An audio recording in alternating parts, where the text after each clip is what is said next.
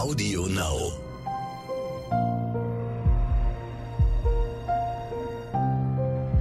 Verbrechen von nebenan. True Crime aus der Nachbarschaft.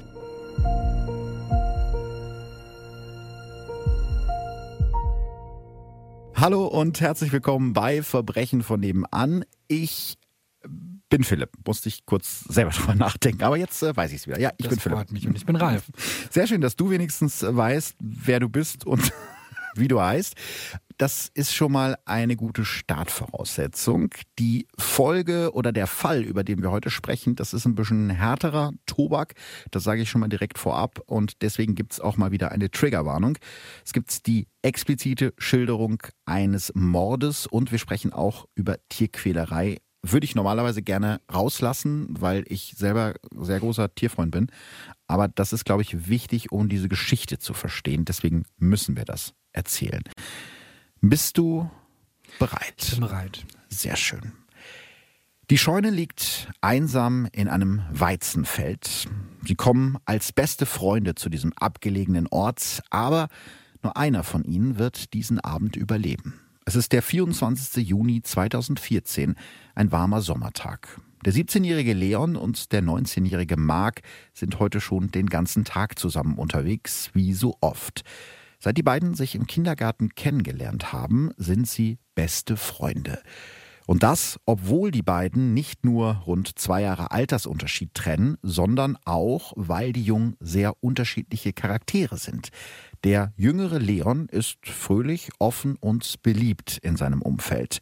Sein dunkelhaariger, älterer Freund Mark wirkt eher still, fast schon gefühlskalt. Wenn ihm etwas nicht passt, wird er auch schon mal laut. Leon M. wird am 1.3.1997 geboren und hat eine Schwester namens Marien. Die Familie lebt auf einem Bauernhof im Höltergrund bei Geseke, einer Kleinstadt zwischen Lippstadt und Paderborn. Hier gibt es viele Felder, Wiesen und kleine Höfe. Wenn man hier über die Landstraßen fährt, könnte man denken, dass die Welt noch in Ordnung ist.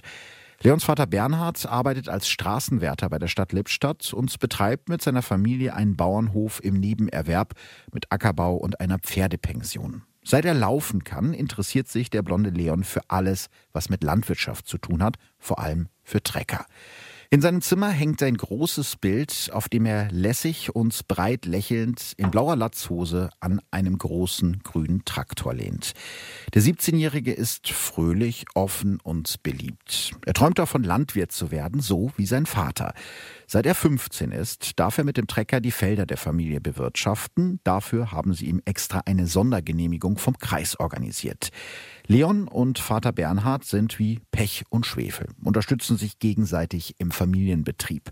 Außerdem will Leon eine Ausbildung als Straßenwärter bei der Stadt Lippstadt machen, genau wie sein Vater. Also du siehst, der Vater ist so ein bisschen das große Vorbild. Aber auch mit seiner Mutter Beate und seiner Schwester Maren versteht Leon sich super. Alle sind sich einig, er, also Leon mit seiner offenen Art, ist das Zentrum der Familie. Und Marc? Ja, ich habe es ja gerade schon so ein bisschen angedeutet. Der ist ja in vielen Dingen das Gegenteil von Leon. Er wächst genauso wie sein Freund in Geseke auf und hat eine zwei Jahre jüngere Schwester. Marks Mutter arbeitet in einem Drogeriemarkt. Sein Vater baut als Unternehmer Häuser, die er anschließend vermietet. Im Alter von drei Jahren kommt Mark in den Kindergarten St. Marien in Geseke. Dort lernt er den etwas jüngeren Leon kennen. Die beiden werden schnell beste Freunde. Wahrscheinlich über Leon kommt Mark das erste Mal mit der Landwirtschaft in Kontakt und träumt davon, eines Tages selbst einen landwirtschaftlichen Betrieb zu führen. Ab 2002 geht Mark in die örtliche Grundschule. Nach vier Jahren kommt er auf die Realschule. Schon damals arbeitet Mark neben der Schule. Seit seinem zehnten Lebensjahr hilft er bei Volks- und Schützenfesten dabei, die Karussells auf- und abzubauen. Harte Arbeit für ehrliches Geld. Mark ist ein hilfsbereiter Typ, der immer mit anpackt, ohne lange zu zögern. Wo ich es ganz schön krass finde, mit zehn schon auf der Kirmes zu arbeiten. Ich muss auch tatsächlich zugeben, ich wusste gar nicht, dass man einfach so auf der Kirmes mitarbeiten kann. Ich glaube, dafür musst du wahrscheinlich Kontakte haben und das wird sicherlich nicht auf Steuerkarte gewesen sein. Aber ähm, ja, also hier auf dem Land, wo wir ja auch herkommen, werden. Ich habe noch nie beim Schützenfest mitgeholfen, ein Karussell aufzubauen. Ah, ja. Vielleicht wollte ich das aber auch nicht. Vielleicht wolltest du das auch nicht. Nee, aber es ist ja, man, man kennt sich, man hilft sich. Ne? Also wahrscheinlich wird das über irgendwelche Kontakte zustande gekommen sein. 2010 muss Marc von der Real auf die Hauptschule wechseln, weil seine Noten in Englisch und Mathe so schlecht sind. Er macht seine Fachoberschulreife und beginnt 2012 eine Ausbildung als Landwirt in einem Betrieb mit Ferkelaufzucht und Schweinemast.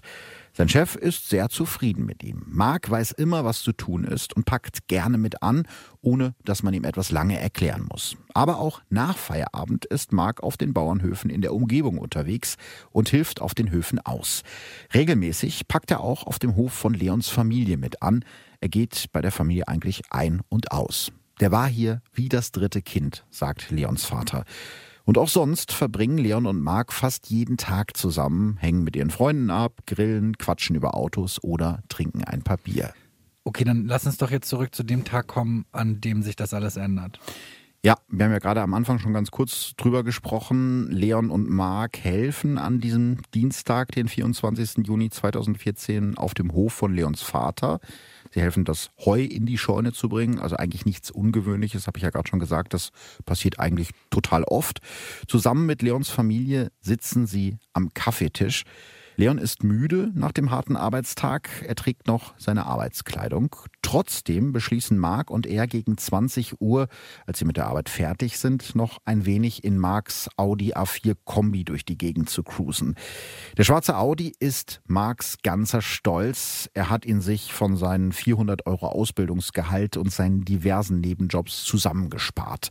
Leon und er fahren oft mit dem Wagen ziellos über die einsamen Landstraßen in der Umgebung, was man halt so macht auf dem Land, wo abends keine 20 verschiedenen Bars und Clubs aufhaben. Ich glaube, das hört sich jetzt für jemanden, der irgendwie aus Berlin oder München kommt und sich das jetzt anhört, total komisch an. Aber ich kenne das auch noch von meiner Jugend, dass man so rumfährt und dann vielleicht mal zu McDonalds oder so. Aber eigentlich ist das Rumfahren an sich die Beschäftigung. Weil wenn man irgendwie noch nicht 18 ist und. Naja, gut, und dazu kommt dann ja noch ist ja cool, dann im Alter schon ein Auto zu haben, ne? Ja, ja, wenn man so, man hat immer diesen mhm. einen älteren Kumpel und so ist das bei den beiden eigentlich auch. Tatsächlich fahren die beiden als erstes zu einer Kirmes, da bleiben sie allerdings nur kurz. Danach fahren sie weiter zur nächsten McDonalds-Filiale an der Autobahn 44 bei Lippstadt. Ein bisschen rumhängen, was essen und dann weiter. Um 20.47 Uhr verlassen sie das Fastfood-Restaurant wieder. Die beiden lachen, die Stimmung ist gut. In nicht mal mehr einer Stunde wird einer von beiden den anderen ermorden. Als die beiden wieder im Auto sitzen, hängt Leon wieder an seinem Handy und schreibt WhatsApp-Nachrichten, so wie eigentlich fast immer. Währenddessen fährt Mark mit dem Audi in die Nähe des Flughafens Paderborn-Lippstadt bei Büren. Die beiden fahren weiter ziellos durch die Gegend und kommen dabei in der Nähe der Landstraße L776 zufällig an einer Scheune vorbei. Sie sind neugierig, was sich in der einsamen Scheune befindet. Aber das Tor ist abgeschlossen und hier sind einfach zu viele Autos unterwegs. Also fahren Sie weiter über einsame Wirtschaftswege und noch einsamere Feldwege. Aus dem Auto schickt Leon einer Freundin ein Foto. Ein paar Felder, darüber die Sonne, die durch die grauen Wolken bricht. Es ist jetzt 21.29 Uhr und Mark hat drei Kilometer weiter noch eine Scheune entdeckt, die ein bisschen weiter abgelegen an einem Feldweg liegt. Graue Betonwände, ein etwas schiefes rotes Ziegeldach und ein großes Tor aus verwittertem Holz. Ringsherum nichts als Felder. Mark hält an und die beiden steigen aus. Durch einen Spalt im Scheunentor erkennt Mark, dass in der Scheune eine Landmaschine steht, die ihn noch neugieriger macht. Aber das Tor ist auch hier verschlossen. Also holt Mark eine Eisenstange aus dem Kofferraum seines Audis, 111 Zentimeter lang und mehr als anderthalb Kilo schwer. Damit will er das Scheunentor irgendwie aufhebeln. Leon interessiert das eher wenig, er ist schon wieder an seinem Handy. Was in den nächsten Minuten genau passiert, wird die Gerichte noch Jahre später beschäftigen. Fest steht, irgendwann umklammert Mark die schwere Eisenstange und donnert sie seinem besten Freund mit voller Wucht von hinten auf den Kopf. Leon fällt hin und seine Brille fliegt in hohem Bogen durch die Luft. Wahrscheinlich ist der 17-Jährige schon ohnmächtig, als sein Körper auf dem Boden vor der Scheune aufkommt. Er blutet aus der Wunde an seinem Hinterkopf und aus den Ohren. Aber Mark ist noch nicht fertig. Mindestens noch zweimal schlägt er mit der Eisenstange auf seinen am Boden liegenden Freund ein. Jeder seiner Schläge ist hart genug, um einen Menschen zu töten, so wird es später im Urteil stehen. Irgendwann glaubt Mark, dass Leon tot ist. Er packt die verschmierte Eisenstange zurück in den Kofferraum seines Audis und lässt den Jungen, der seit dem Kindergarten sein bester Freund war, einfach in seinem Blut vor der einsamen Scheune in einem Kornfeld liegen und steigt ins Auto. Zuerst fährt Mark ein bisschen ziellos durch die Gegend, bis er ein zweites Mal an diesem Abend bei McDonalds an der Autobahn landet. Es ist 21.52 Uhr und Mark bestellt sich im Drive-In ein Eis zum Mitnehmen. Als er wieder im Auto sitzt, wird ihm klar, dass er irgendwie seine Spuren verwischen muss. Vielleicht indem er so tut, als hätte er Leon an der Scheune abgesetzt und alleine gelassen? Also schreibt er seinem besten Freund zwei WhatsApps, von denen er genau weiß, dass Leon sie nie beantworten wird. Um 22.04 Uhr tippt Mark, wie weit bist du? Zwei Minuten später schickt er ein einzelnes Fragezeichen hinterher. Um 22.08 Uhr wählt Mark die Nummer von Leons Handy. Irgendwann in dieser Zeit steuert er seinen schwarzen Audi Kombi zurück zu der Scheune, vor der Leons Leiche liegt. Denkt er zumindest. Aber sein bester Freund ist noch nicht tot, trotz seiner schweren Verletzung. Für Mark ist klar, dass er jetzt handeln muss. Der 19-Jährige holt ein Messer mit 13 Zentimeter langer Klinge aus seinem Auto, das er normalerweise zum Aufschneiden von Strohballen benutzt. Mindestens zweimal setzt Mark das Messer an Leons Hals an, dann schneidet er seinem besten Freund die Kehle bis zur Wirbelsäule durch. Leon stirbt im Alter von 17 Jahren an Hirnversagen und dem Blutverlust. Wow. Um Okay, was macht Marc nach der Tat? Ja, ich habe ja gerade schon erzählt, dass er irgendwie versucht, aus der Nummer rauszukommen und schon im Vorfeld versucht hat, sich sozusagen so ein Alibi zurechtzulegen. Und den Weg geht er eigentlich weiter. Also er versucht irgendwie zu vertuschen, dass er gerade seinen besten Freund getötet hat, kurft ziellos mit seinem Wagen in der Gegend rum und irgendwo am Rand eines Feldweges steckt er dann sein blutiges Messer in die Erde. Ein paar hundert Meter weiter versteckt er die Eisenstange in einem Entwässerungsrohr an einem Straßengraben. Ja, und jetzt kommt halt wieder die Nummer mit dem Handy. Um 22.23 Uhr schickt er die nächste WhatsApp an Leon. Hallo? Fragezeichen. Eine Minute später wählt er die Nummer von Leons Handy. Um 22.29 Uhr ruft Mark den Notruf unter der 112. Mark hier, ich bin im Feld an so einer Scheune und mein Freund, der liegt hier, der hat die Kehle irgendwie aufgeschnitten. Ich weiß nicht, Sie müssen ganz schnell kommen. Aus dem Jungen, der gerade seinen besten Freund getötet hat, wird jetzt wieder der freundliche, hilfsbereite Mark. Er führt die Rettungskräfte zu der abgelegenen Scheune und zeigt ihnen, wo Leon liegt. Doch die Rettungskräfte merken sofort, dass hier jede Hilfe zu spät kommt. Ähm, okay, kommt Marc damit durch? Ehrlich gesagt nur kurz, was ja auch zu erwarten war, weil dafür war es dann doch irgendwie zu dilettantisch. Die Polizei vernimmt ihn noch in derselben Nacht als Zeugen, aber es ist relativ schnell klar, dass Mark bei Leons Tod dabei gewesen sein muss, auch wenn er selbst natürlich etwas anderes erzählt. Schon nach vier Stunden Vernehmung ist Mark der Hauptverdächtige. In der Zwischenzeit sind Polizisten auf den Hof von Leons Familie gefahren, um seinen Eltern zu sagen, dass ihr Sohn tot ist. Leons Vater Bernhard steht wortlos auf und geht eine Runde um den Hof. Alle sollen ihn in Ruhe lassen. Er muss erst mal verarbeiten, dass in dieser Nacht der Tod in sein Leben hineingebrochen ist. Auch Leons Mutter Beate fühlt sich in den nächsten Tagen wie in einem schlechten Film. Sie kann nicht fassen, dass ihr geliebter Sohn tot sein soll. Das ist, wie wenn sie dir das Herz rausreißen, erklärt Vater Bernhard später. Und dann sollst du noch lachen und weiterleben. Trotzdem kann sich Leons Familie zu diesem Zeitpunkt nicht mal vorstellen, dass Mark irgendetwas mit dem Tod ihres Sohnes zu tun haben soll. Jeder, aber nicht der schüchterne, freundliche Mark. Und genau dieser Mark hat in der Zwischenzeit bei der Polizei seine Taktik geändert. Statt wie am Anfang zu behaupten, dass er gar nicht in der Nähe war, als Leon starb, versucht er jetzt alles wie ein Unfall aussehen zu lassen. Doch irgendwann knickt er ein und führt die Ermittler schließlich zu den beiden Orten, wo er das Messer und die Eisenstange versteckt hat. Direkt danach kommt Mark in Untersuchungshaft. Okay, spätestens jetzt erfährt ja dann auch Leons Familie, wer ihren Sohn getötet haben soll. Ja. Wie reagieren die darauf? Ja, ich glaube, das kann sich jeder von uns vorstellen. Für Beate und Bernhard bricht in diesem Moment alles zusammen. Gerade erst haben sie ja erfahren müssen, dass ihr geliebter Sohn Leon grausam getötet wurde. Und jetzt hören sie, dass der Junge, der bei ihnen ein- und ausgegangen ist, der für sie wie ein zweiter Sohn war, der Täter sein soll. Noch heute können sie nicht verstehen, wie dieser junge Mann zum Mörder ihres Sohnes werden konnte.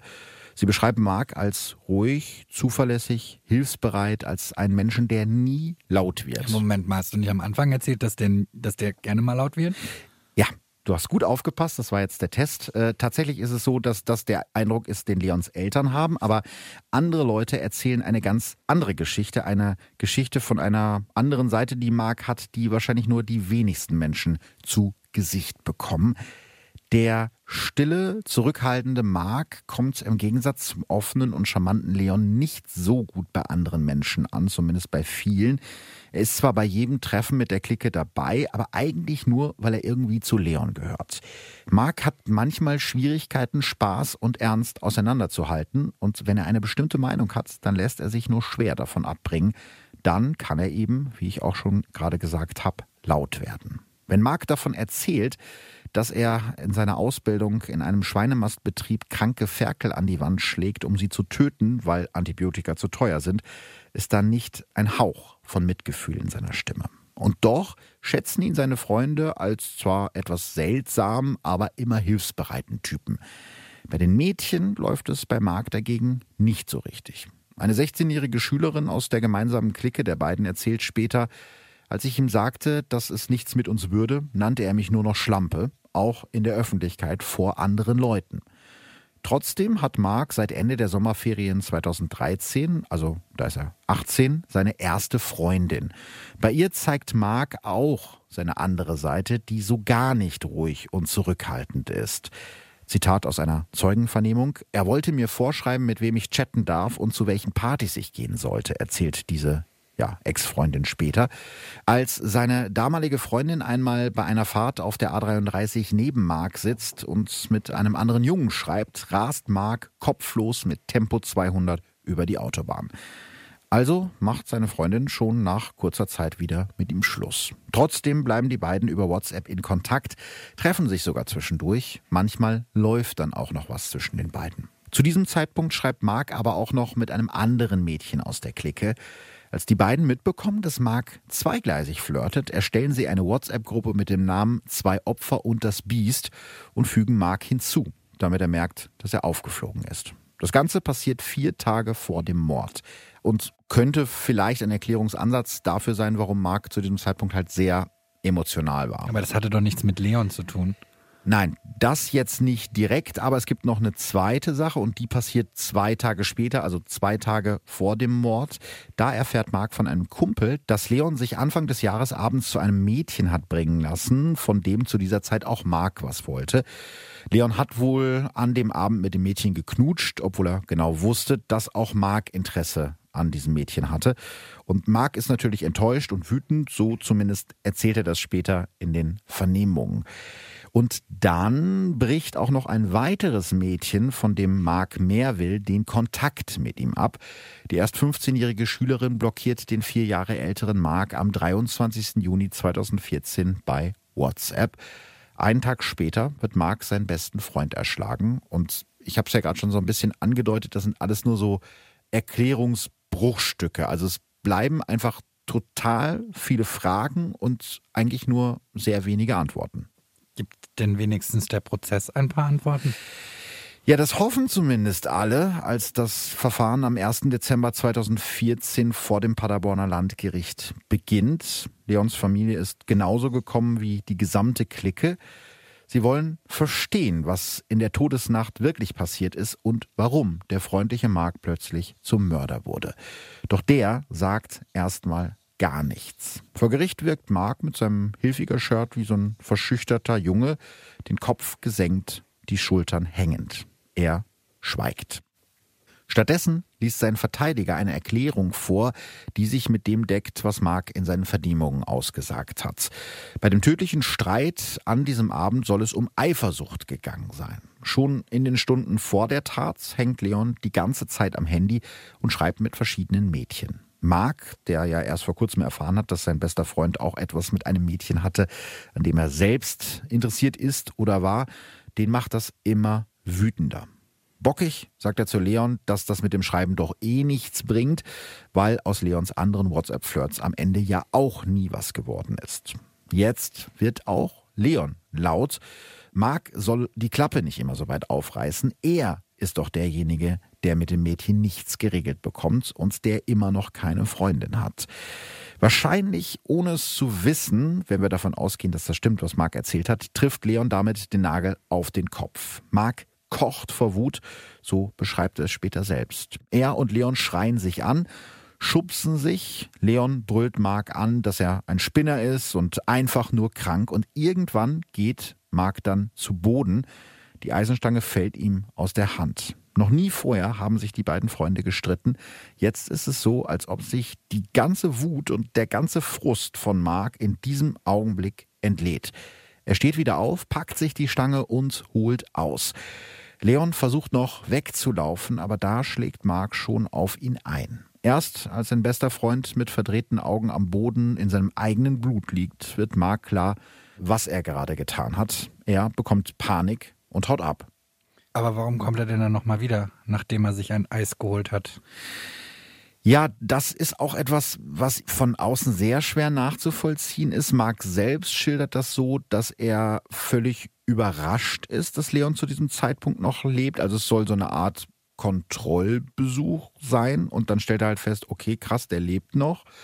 Und er selber hat das so ausgedrückt, dass er das Ganze dann ja zu Ende bringen wollte und damit verhindern, dass Leon weiter leidet. Das hat er wirklich so ausgesagt. Also er wollte ihm Leiden ersparen.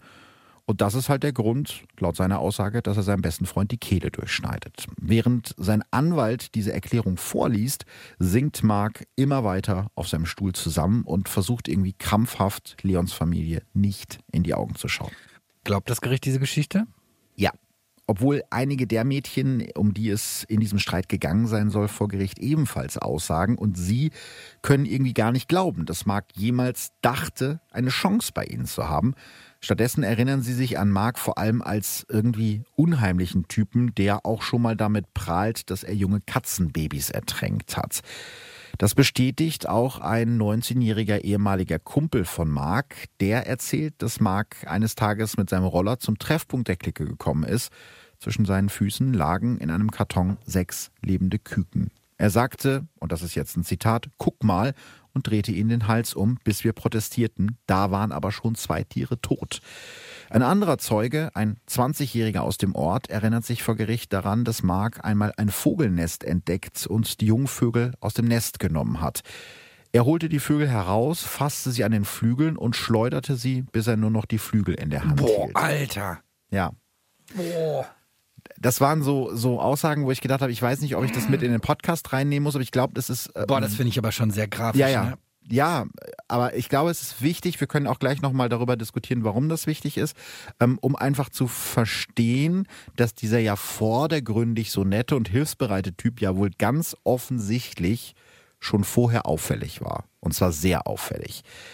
Während die Zeugen vor Gericht diese grausamen Details schildern, rutscht Mark immer tiefer in seinen Stuhl, bis er fast hinter seinem Anwalt verschwindet, der vor ihm sitzt. Für den Gutachter sind die grausamen Tierquälereien von Mark keine Anzeichen einer psychischen Erkrankung. Aus Sicht des Gutachters wollte Mark damit cool und männlich wirken. Das finde ich tatsächlich gerade gar nicht unrealistisch. Aber was sagen denn Leons Eltern zu dieser Version der Geschichte? Ja, die wollen nicht an den Streit aus Eifersucht glauben. Stattdessen haben sie eine andere Theorie, die ich auch sehr interessant finde. Mark, der, habe ich ja auch am Anfang erzählt, schon seit er ein Kind ist, Landwirt werden will, hat in den Monaten vor Leons Tod große Pläne. Er möchte einen Bullenmastbetrieb eröffnen, obwohl er noch in der Ausbildung ist. 600 Rinder will er haben. Dabei hat er weder einen eigenen Hof noch ein passendes Grundstück. Sein Vater, der als Bauunternehmer tätig ist, soll Mark dabei helfen, dieses gigantische Projekt zu finanzieren, obwohl ein Berater bei der Landwirtschaftskammer von der Idee abrät. Und doch bekommt Mark am 9. Mai 2014 vom Kreis Soest grünes Licht für seine Bauvoranfrage. Er hat sich schon ein Grundstück von zwei Morgen, also 4000 Quadratmetern im Höltergrund ausgesucht. Auch mit dem Sohn des Landbesitzers ist Mark sich schon einig. Entschuldigung, wo hat denn das Geld? Das ist eine gute Frage, die ich nicht klären konnte. Er wollte sich das Geld wahrscheinlich leihen. Also sein Vater ist ja relativ erfolgreich in seinem Job. Stimmt, also Bauunternehmer. Also vermutlich das hätte da, das ja, Geld, gut. genau, das Geld wäre wahrscheinlich das geringere Problem gewesen. Mhm. Und er denkt jetzt zu diesem Zeitpunkt, ja, ich habe mit dem Sohn von dem Landbesitzer, von dem Bauern äh, gesprochen, der verkauft mir das. Aber der alte Bauer, also der, dem das Land eigentlich gehört, der hat Zweifel. Ihm gefällt Marks forsches Auftreten nicht. Also stoppt er den Verkauf. Mark muss sich jetzt also so schnell wie möglich ein anderes Grundstück suchen. Schließlich hat er die vorläufige Baugenehmigung schon in der Tasche, aber ohne Grundstück ist sie natürlich nichts wert. Überall in der Nachbarschaft fragt er nach, ob irgendeiner der Bauern ihm einen Teil seines Landes verkauft, doch er kassiert nur Absagen. Vielleicht gibt es für Mark aber doch noch eine Chance, kurzfristig an einen eigenen Hof und damit an ein passendes Grundstück zu kommen. Sein bester Freund Leon hat nämlich einen alleinstehenden Onkel mit eigenem Hof. Onkel Franz Josef lebt alleine auf einem großen Bauernhof mitten in Geseke, den er zusammen mit seinem jüngsten Bruder, nämlich Leons Vater Bernhard, bewirtschaftet. Franz Josef ist zu diesem Zeitpunkt 65 Jahre alt. Er hat keine Kinder und verbringt seine Abende bis zuletzt viel zu oft in den Kneipen des Ortes. An der Theke schwärmt er dann immer davon, dass sein Lieblingsneffe Leon eines Tages seinen Hof übernimmt. Irgendwann im Mai 2014 hört Leons Vater Bernhard für ein paar Tage nichts von seinem Bruder Franz Josef, was sehr ungewöhnlich ist. Normalerweise sprechen die beiden täglich miteinander. Als er auf dem Hof von Franz Josef nach dem Rechten schauen will, fällt ihm als erstes im Wohnzimmer auf, dass die Aktenordner und Unterlagen in dem Eckschränkchen unter dem Fernseher alle durcheinander sind. Bernhard denkt sich nichts dabei, vielleicht hat sein Bruder irgendetwas gesucht. Trotzdem kommt es ihm komisch vor, dass niemand auf sein Rufen reagiert, also will er auch im ersten Stock des Hauses nachschauen. Bernhard findet seinen Bruder auf den Steinfliesen am Fuß der Treppe ins Obergeschoss liegen. Auf den ersten Blick sieht es so aus, als sei Franz Josef gestolpert und mit dem Kopf auf den schweren Kerzenständer aus Metall, der im Flur steht, aufgeschlagen. Der 65-Jährige rührt sich nicht. Bernhard wählt den Notruf, aber die Notärztin kann nur noch den Tod seines Bruders feststellen. Als sich die Medizinerin die Position der Leiche genauer anschaut, wird sie misstrauisch. In den Totenschein trägt sie unklare Todesursache ein und ruft die Kriminalpolizei. Doch die Polizei verzichtet auf eine Spurensicherung und macht erstmal nur Fotos. Kurz darauf trifft auch die Schwester von Bernhard und Franz Josef, Leons Tante Katharina, in dem Haus ein. Katharina kommt sofort etwas komisch vor. Der Kerzenständer, an dem sich Bruder Franz Josef wohl den Kopf aufgeschlagen hat, steht normalerweise an einer ganz anderen Stelle im Treppenhaus. Doch davon wollen die ermittelnden Beamten nichts wissen. Bei einer gerichtsmedizinischen Untersuchung kommt heraus, dass Franz Josef eine Menge Alkohol im Blut hatte und durch ein Schädelhirntrauma gestorben ist. Aus Sicht der Staatsanwaltschaft ist der 65-jährige Alkoholiker einfach betrunken auf der Treppe gestolpert und hat sich dabei unglücklich den Schädel am Kerzenständer im Flur eingeschlagen. Ein Fremdverschulden wird ausgeschlossen und die Ermittlung eingestellt. In den Tagen nach dem Tod von Franz Josef schmiedet Mark zusammen mit Leon große Pläne.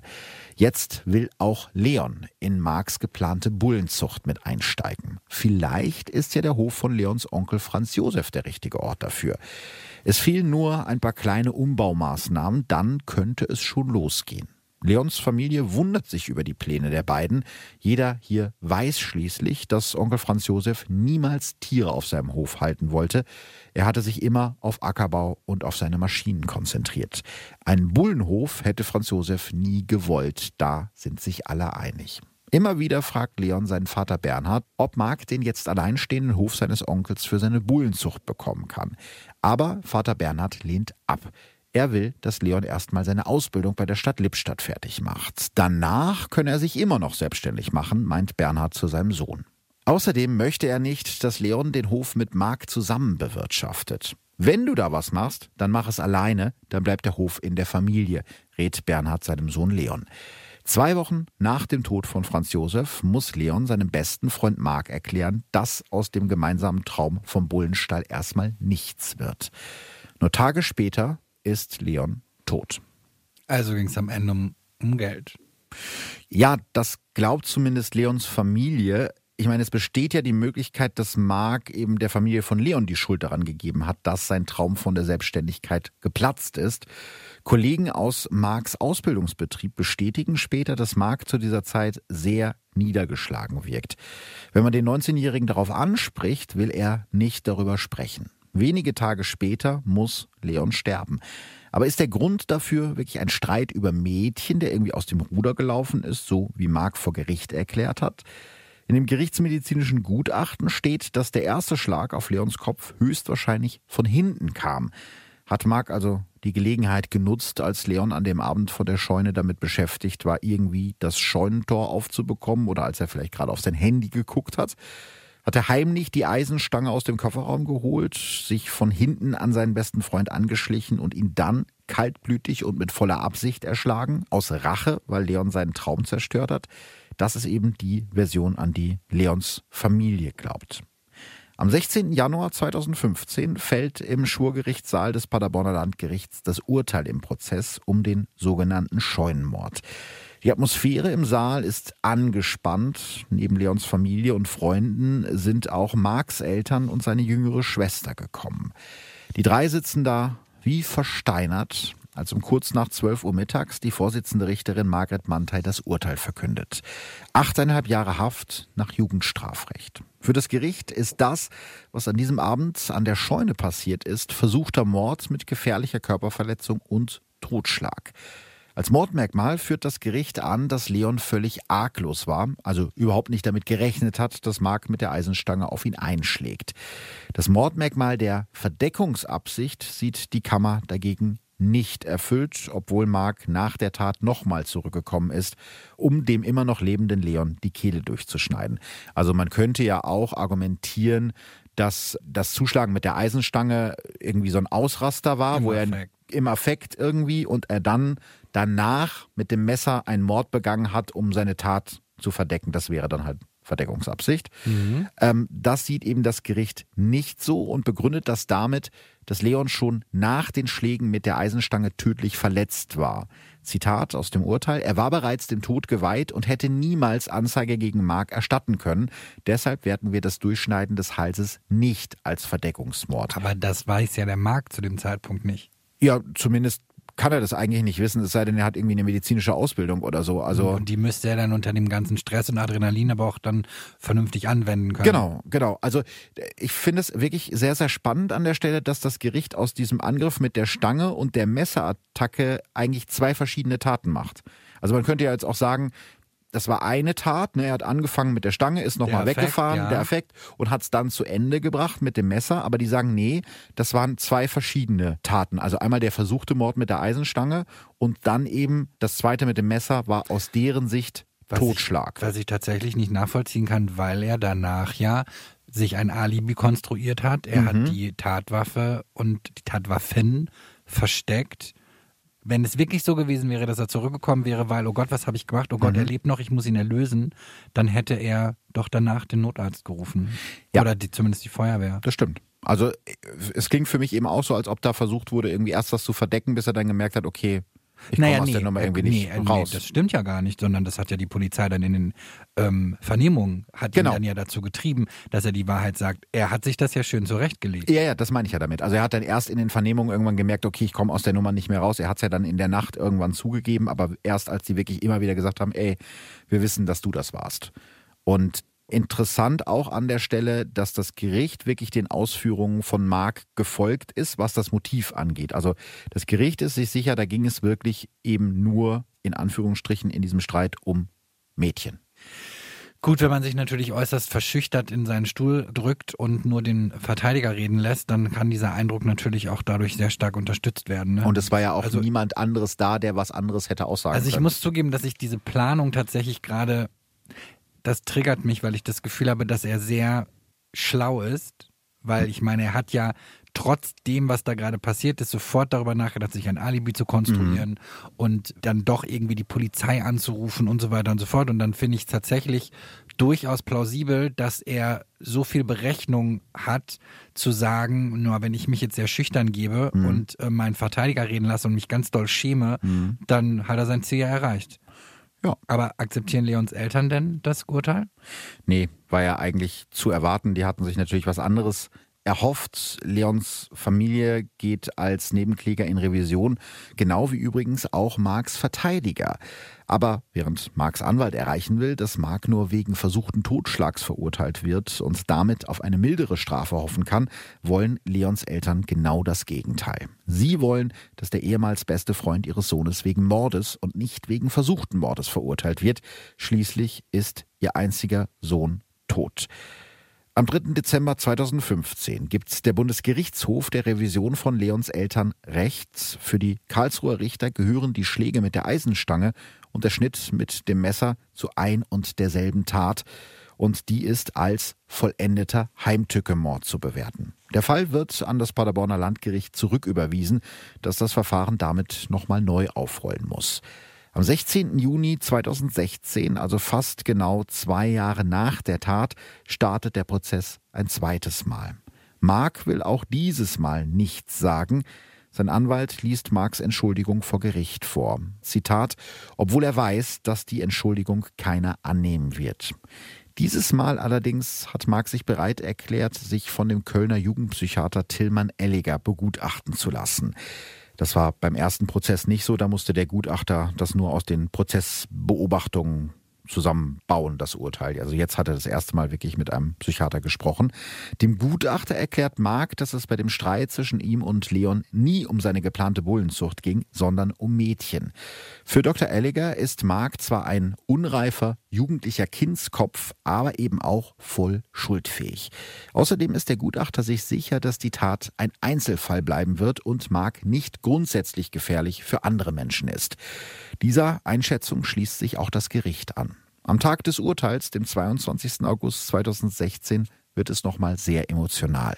Mark wendet sich in seinem letzten Wort persönlich an die Familie seines ehemals besten Freundes. Es tut mir unendlich leid, ich weiß, dass ich es nie mehr gut machen kann. Leons Vater Bernhard reicht das nicht. Er hofft so sehr, dass der junge Mann, der seinen Sohn getötet hat, heute eine härtere Strafe bekommt als im ersten Prozess. 13,5 Jahre hat die Familie als Nebenkläger gefordert. Das war kein Umbringen, das war kein Mord, das war Notschlachten, sagt Bernhard M. Als der Vorsitzende Richter das Urteil verkündet, wird es ganz still. In diesem Verfahren sind die Emotionen sehr hochgekocht, aber eine solche Tat ist nicht automatisch ein Mord. Das Gericht geht davon aus, dass Leon und Mark sich kurz vor der Tat nicht nur mit Worten gestritten haben, sondern auch körperlich angegangen sind. Damit wäre der erste Schlag mit der Eisenstange nicht völlig überraschend gekommen. Für die Kammer ist damit das Mordmerkmal der Heimtücke nicht erfüllt. Das Gericht verurteilt Mark deshalb wegen Totschlags zu sieben Jahren und neun Monaten Haft, fast ein Jahr weniger als im ersten Urteil. Für die Familie fühlt sich das an wie ein Schlag ins Gesicht.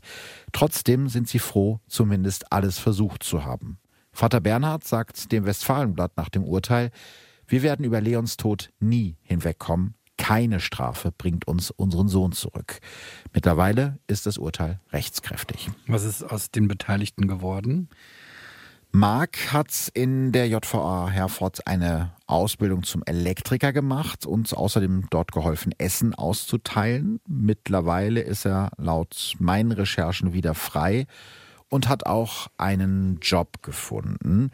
Leons Vater Bernhard fällt es in einer Dokumentation auch noch Jahre nach der Tat immer noch schwer, Worte für den grausamen Tod seines Sohnes Leon zu finden. Der Mord hat mir drei Viertel von meiner Person genommen. Das ist einfach nicht fair. Der große breite Mann im Blaumann hat Tränen in den Augen, wenn er über den Menschen spricht, der ihm das Wichtigste im Leben genommen hat. Der soll mir nie wieder unter meine Augen kommen, das habe ich mir geschworen. Bernhard, seine Frau Beate und ihre Tochter Maren können immer noch nicht fassen, dass ihr Sohn und Bruder von seinem besten Freund getötet wurde. Sie haben überlegt, den Hof aufzugeben und ihr Land zu verpachten, aber das würde sich wie Aufgeben anfühlen und das kommt für die Familie nicht in Frage. Leon liegt auf einem kleinen Friedhof in Geseke. Auf seinem Grab steht ein Schild Leon, du fehlst uns so sehr. Die Familien von Leon und Mark, die sich schon so lange kennen, sprechen nicht mehr miteinander. Auch der Freundeskreis, zu dem Leon und Mark gehörten, trifft sich nach Leons Tod immer seltener. Wenn ein Freund einen anderen Freund umbringt, sagt ein Kumpel, der die beiden seit Jahren kennt, wem kann ich dann noch vertrauen?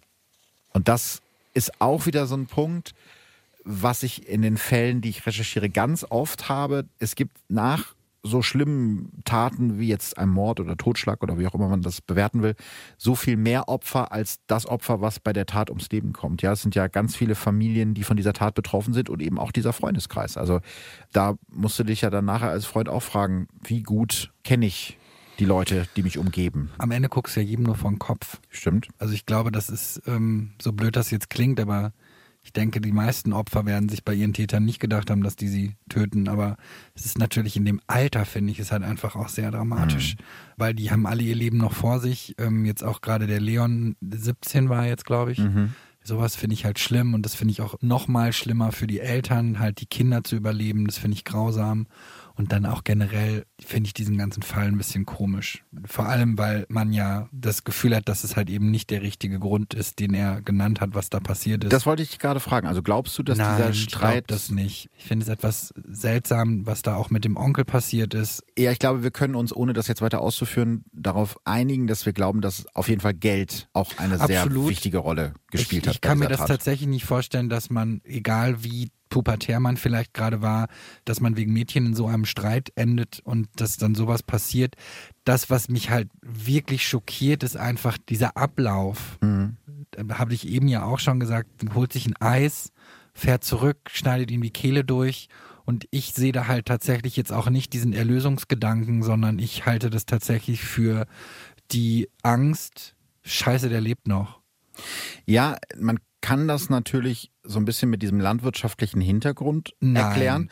Na, warte mal. Also, das ist, wenn, wenn, wenn du jemanden ähm, in dem Moment nicht mehr als Mensch siehst, sondern, also so mal, der hat ja, er hat, weiß, hat ja mit Leon, hinaus genau, er ist ja mit dem umgegangen wie mit einem schwer verletzten Tier, dass man sagt, okay, das Pferd hat sich jetzt alle Beine gebrochen, wir erlösen das ja, jetzt so. Also einem, er hat ihn ja einem entmenschlicht. Pferd, bei genau. einem Pferd und ein Bauer bei einem Pferd, das sich die Füße gebrochen und die Beine gebrochen hat, weiß, da ist Hopfen und Malz verloren. Mhm. Das konnte er nicht einschätzen. Er konnte Stimmt. nicht einschätzen, wie schlimm er ihn jetzt tatsächlich verletzt hat, ob er dem Tode geweiht war oder nicht. Und er hätte die Polizei bzw. hätte den Notarzt rufen können. Ja, ja, ich will, ich will das gar nicht relativieren, sondern ich versuche nur zu verstehen, ja, wie er und ich vielleicht weiß, worauf gedacht du hinaus willst. Und ich ja. meine, seine Vergangenheit mit Tieren, gerade Ja. wenn er ja nun auch dann auf ähm, Schlachthöfen oder wo ausgeholfen hat, wo er dafür zuständig war, kranke Tiere zu töten, mag das natürlich sein, dass er da einen anderen Bezug zu Ja. hat. Es ändert nichts an der Tatsache, dass ich das einfach für furchtbar unplausibel halte. Das ist übrigens auch ein Punkt, wo du ja auch gerade so beim Erzählen völlig zusammengezuckt bist Ich bei diesen, bei diesen Tiergeschichten. Wie gesagt, überlegt, lasse ich das drin oder nicht. Aber zum einen glaube ich, dass das sehr grafisch bebildert, dass da was nicht zusammenpasst. Ja, weil ich habe noch nie einen Fall gehabt, wo ich so viele Zeugen und Menschen aus der Umgebung hatte, die gesagt haben, also wir hätten niemals gedacht, dass der sowas macht. Das hast du ja immer, aber in dem Fall war es echt extrem. So, das steht auf der einen Seite. Auf der anderen Seite erzählen dieselben Zeugen aber auch, ja, dann hat er Küken getötet und dann hat er Vogeljunge getötet. Also ich will ganz das ehrlich passt doch sein, nicht zusammen. Also gut, da möchte ich tatsächlich zugeben, dass ich da dem Psychologen oder wer war das? ja, der Psychiater, Jugend- der, der dass ich dem Gutachter. zustimme, dass ich glaube, dass das keine Neigung war, Tiere verletzen zu wollen, sondern ich glaube tatsächlich, der war abgestumpft durch diese Arbeit. Nebenjobs. Mhm. Ich glaube leider, dass er diesen Tieren keine Gefühle zugeschrieben hat. Ja. Diese Geschichte mit diesen Küken, nicht Küken, ja, mit diesen dem Vogelbabys. Ja, ja. Das finde ich ganz, ganz grausam, aber ich finde es tatsächlich plausibel zu sagen, das war ein, ein Beweis der Männlichkeit ähm, Ja, ja, wahrscheinlich. und ihm war gar nicht bewusst, was er da gerade tut.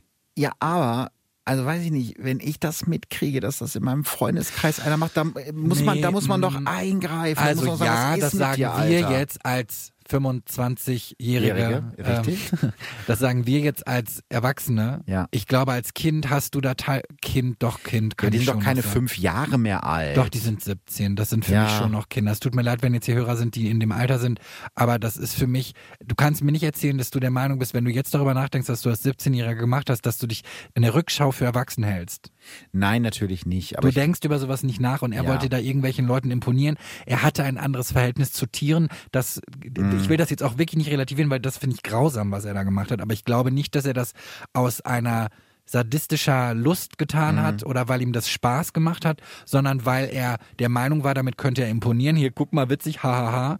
Und natürlich hätten die Freunde, und ich bin mir auch ziemlich sicher, dass die kaum gesagt haben, das war ja witzig oder Nee, nee. boah, komm, lass mal, sondern die werden bestimmt gesagt haben, sag mal, i, was machst du da? Auf Aber damit, ja. auf der anderen Seite kann ich natürlich nachvollziehen, dass die sagen, ja, okay, der Typ ist halt weird, dann lassen wir das jetzt so stehen. ja, Ich muss zugeben, das kann ich Jugendlichen nicht vorwerfen, dass sie so viel Weitsicht haben, sich Gedanken darüber zu machen, hey, sag mal, Junge, darüber sollten wir mal reden, das ist aber nicht normal. Ja, Weil vielleicht habe ich das zu sehr aus meiner Erwachsenensicht betrachtet. Aber das hat glaube ich gerade wirklich. Das hat mich wirklich beschäftigt, Nein, weil weil ich habe, also ich stimme dir ja total zu, Mhm. aber ich sehe halt nicht, dass das bei ihm die Ursache war, sondern ich glaube wirklich, er hat da etwas übertrieben, wollte cool sein Ja. und dass das natürlich vollkommen unentschuldbar ist, was er da gemacht hat und ekelhaft, darüber braucht man nicht reden. Ja. Natürlich würde ich mir auch wünschen, dass die was gesagt hätten, aber Ja. ich kann ihnen den Vorwurf nicht wirklich Okay. machen.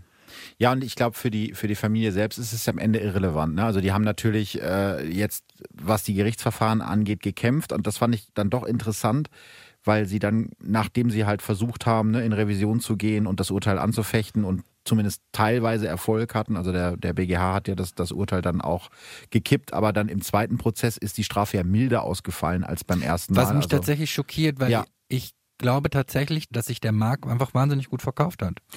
Ja, weil ich tatsächlich, und das liegt jetzt aber auch daran, dass ich ihn natürlich nie live erlebt habe. Ich habe mir keine Doku angeschaut oder ihn vorher jetzt gegoogelt. Das heißt, ich weiß auch nicht, wer er aussieht. Und ich kann mir gut vorstellen, wenn er sich ganz klein gemacht hat und ganz schüchtern war, dann kann ich mir gut vorstellen, dass dann der Eindruck entsteht, oh, das hat er auch nicht so gemeint. Und das, das war wirklich ein Versehen und es war ein Unfall. Wahrscheinlich ist es im Affekt passiert, aber danach war er doch relativ gut durchkalkuliert, wie er weiter vorgeht. Und ich bin der Meinung, das hätte härter bewertet werden müssen. Ja, ich meine, wir sind natürlich jetzt beide keine Juristen, aber das war eben der Punkt, den ich gerade meinte. Das ist ja interessant. Die Familie hat zwar dafür gekämpft, dass er eine härtere Strafe bekommt. Jetzt hat er die aber nicht bekommen, sondern ja eher eine äh, etwas kürzere Haftstrafe sogar. Gut, darüber werden sie nicht erfreut sein, aber Genau, das ist aber halt sie haben das Rechtssystem. Das ist das Rechtssystem zum einen, aber sie haben auch gesagt, eigentlich ist es am Ende des Tages fast egal, weil es hätte keine Strafe uns unseren Sohn wiedergebracht. Richtig. Und, Und das ist natürlich ein ganz trauriger, aber wahrer Punkt. ja, und das ist genau das, was mir ehrlich gesagt am allermeisten leid tut. D- Diese Bindung, die man halt zu seinem eigenen Kind Mhm. Total. hat. Ähm, und das wird einem entrissen von jemandem, der der Familie Ja. so nah stand, mit einer so abwegigen Erklärung. Ja, das finde ich eigentlich das Allerschlimmste. Und ich glaube, das ist das, was mir so wahnsinnig leid tut, neben diesem Verlust, dass sie immer mit diesem Gedankengang leben müssen, dass sie nie wissen, was da jetzt eigentlich wirklich passiert ist. Und wenn das tatsächlich die Wahrheit wäre, was für ein, blöder Grund. nein, nicht blöder Grund, sondern was für eine Verschwendung Ja, ja. von Leben Ja. wegen sowas. Ja, stimmt. Du hattest mich ja eigentlich ähm, darum gebeten, um das jetzt nochmal so ein bisschen zusammenzufassen, ähm, beim nächsten Mal keinen Fall auszusuchen, wo wieder so viele Fragen offen bleiben. Jetzt habe ich doch wieder einen genommen, wo Ja, okay. einige Fragen offen bleiben. Das zumindest. stimmt und die werden wir auch nicht beantworten. Nichtsdestotrotz ist eine Verurteilung erfolgt. Es gab Ja. ein Geständnis, das ich nicht glaube. Mhm. Aber zumindest gibt es halt so etwas wie eine Strafe. Es ist jetzt nicht so, dass man gar nicht weiß, was passiert ist und er wurde freigesprochen oder irgendwie sowas. Nicht so wie bei. Oder er wäre damit durchgekommen. Ja.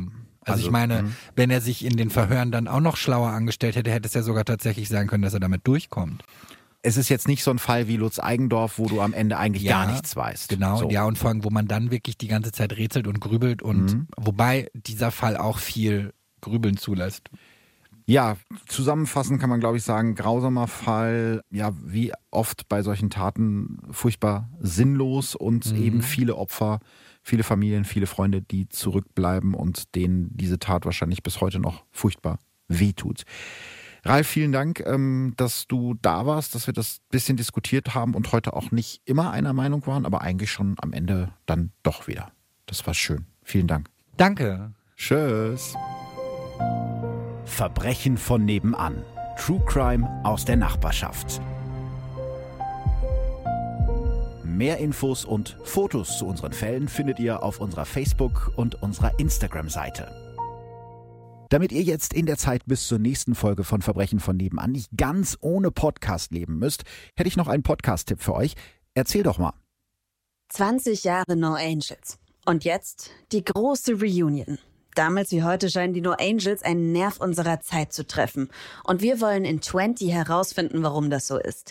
Dafür schaut jede Folge noch einmal genauer auf einen bestimmten Abschnitt ihrer Bandgeschichte. Wir sprechen mit den Bandmitgliedern über ihre Erinnerungen, treffen WegbegleiterInnen von damals und heute und prominente Fans, deren Leben für immer von ihnen beeinflusst wurden. 20 Jahre, gestern und heute, zwei Jahrzehnte, eine Geschichte. 20. Der No Angels Podcast. Jetzt auf Audio Now. Audio Now.